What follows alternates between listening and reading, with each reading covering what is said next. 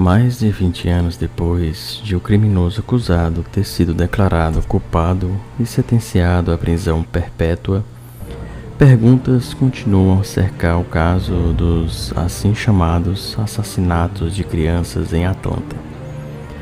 A história começou em julho de 1979, quando, ao vasculhar a beira da estrada, uma catadora de lixo encontrou os corpos de dois rapazes afro-africanos, um morto a tiro com a pistola de calibre .22 e o outro asfixiado.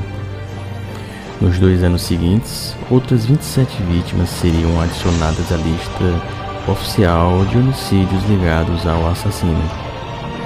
Durante essa época de medo, o caso provocaria pânico e indignação na comunidade negra de Atlanta chamaria a atenção da mídia de todo o país, incluindo um artigo da revista do New York Times, contendo o uso documentado mais antigo do termo serial killer e mobilizaria os mais altos escalões do governo, incluindo o presidente.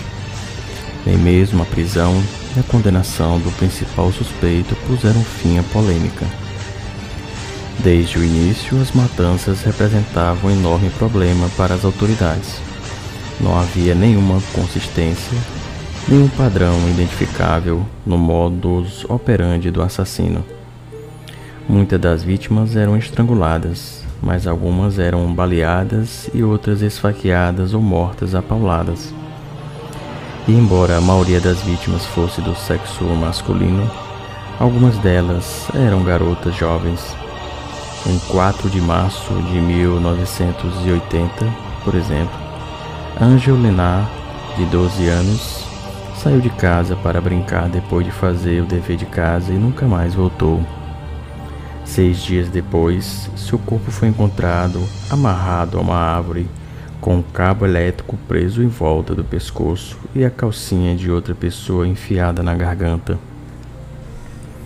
Conforme esse reinado de terror continuava, o assassino começou a atacar também vítimas mais velhas.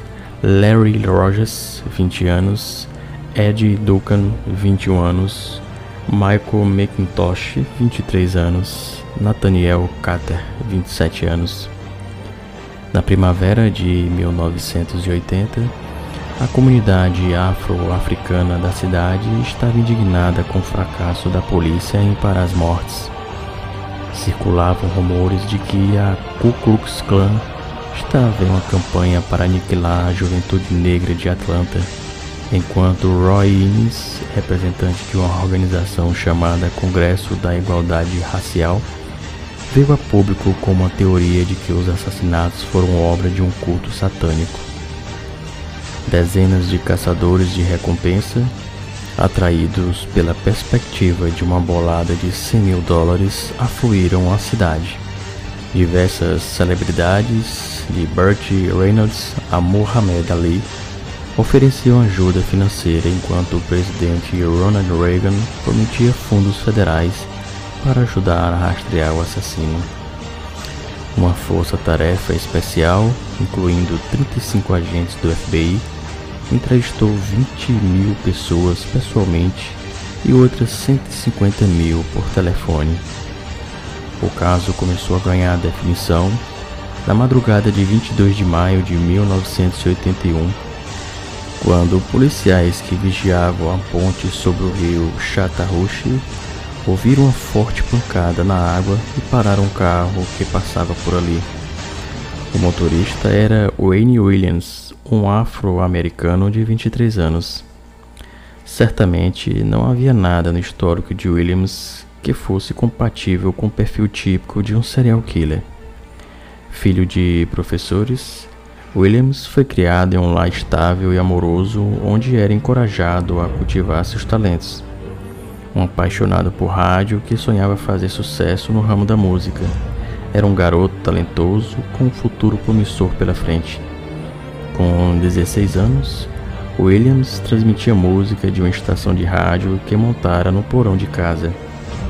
Além de eletrônica, ele tinha um grande interesse por fotografia e sabia manejar com destreza uma câmera. No entanto, Havia nítidos sinais de que nem tudo estava bem com o jovem empreendedor Williams. Apesar da inteligência e ambição, ele não conseguiu terminar a faculdade, abandonando a Universidade do Estado da Geórgia depois de apenas um ano. Seu sonho de descobrir o próximo Steve Wonder não deu em nada e ele ganhou fama de convencido e mentiroso. O tipo de pessoa que alega ter contatos importantes sempre faz grandes promessas que nunca se concretizam. Solitário ao extremo, não tinha nenhuma vida social e aos 20 anos continuava a morar com seus pais. Williams também começou a exibir traços comportamentais preocupantes. Gostava de se fazer passar por policiais, uma tendência comum entre serial killers e tinha um interesse mórbido em cenas de acidentes. Quanto mais sangrentos, melhor. Monitorando as transmissões da polícia em seu rádio de ondas curtas, ele seguia desabalado até os locais de acidentes de carro ou até mesmo de avião. Filmava e tirava fotos, depois vendia este material à mídia local. Depois de ser parado na ponte, Williams foi interrogado e liberado. Dois dias depois, no entanto, o cadáver foi retirado do rio e ele foi levado à delegacia para novo interrogatório. Em seguida, tentando manipular a mídia, Williams ensinou uma entrevista coletiva em casa, proclamando aos quatro ventos sua inocência e oferecendo vários álibis que posteriormente provariam estar furados. Enquanto a polícia o vigiava dia e noite, especialistas forenses trabalhavam freneticamente para relacioná-lo aos crimes. Quando os cientistas do FBI conseguiram finalmente ligar as fibras de carpete e pelos de cão encontrados em várias das vítimas com os tapetes do carro, o carpete e a colcha da cama de Williams, a polícia entrou em ação e o prendeu em 21 de junho de 1981. Em seu julgamento, que durou nove semanas ao todo, a promotoria retratou Williams como um homossexual violento cheio de autoversão racial e que nutria um desprezo feroz por jovens negros. Foram apresentadas testemunhas que afirmaram ter visto Williams na companhia de várias vítimas.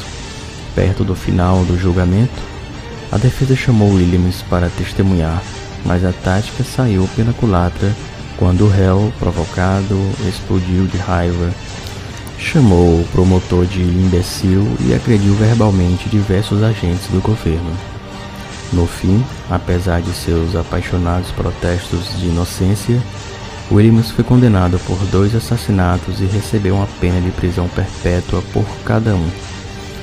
Ainda hoje, muitas pessoas acreditam que Williams foi falsamente incriminado já que as evidências circunstanciais que levaram à sua condenação eram, na melhor das hipóteses, frágeis e possivelmente fabricadas pelo governo, que informações-chave que poderiam ter ajudado em seu caso foram omitidas, que Williams não teve uma defesa apropriada. Um fato, no entanto, sugere que os policiais pegaram o homem certo. Afinal de contas, Tão logo Wayne Williams foi preso, os assassinatos de crianças em Atlanta pararam.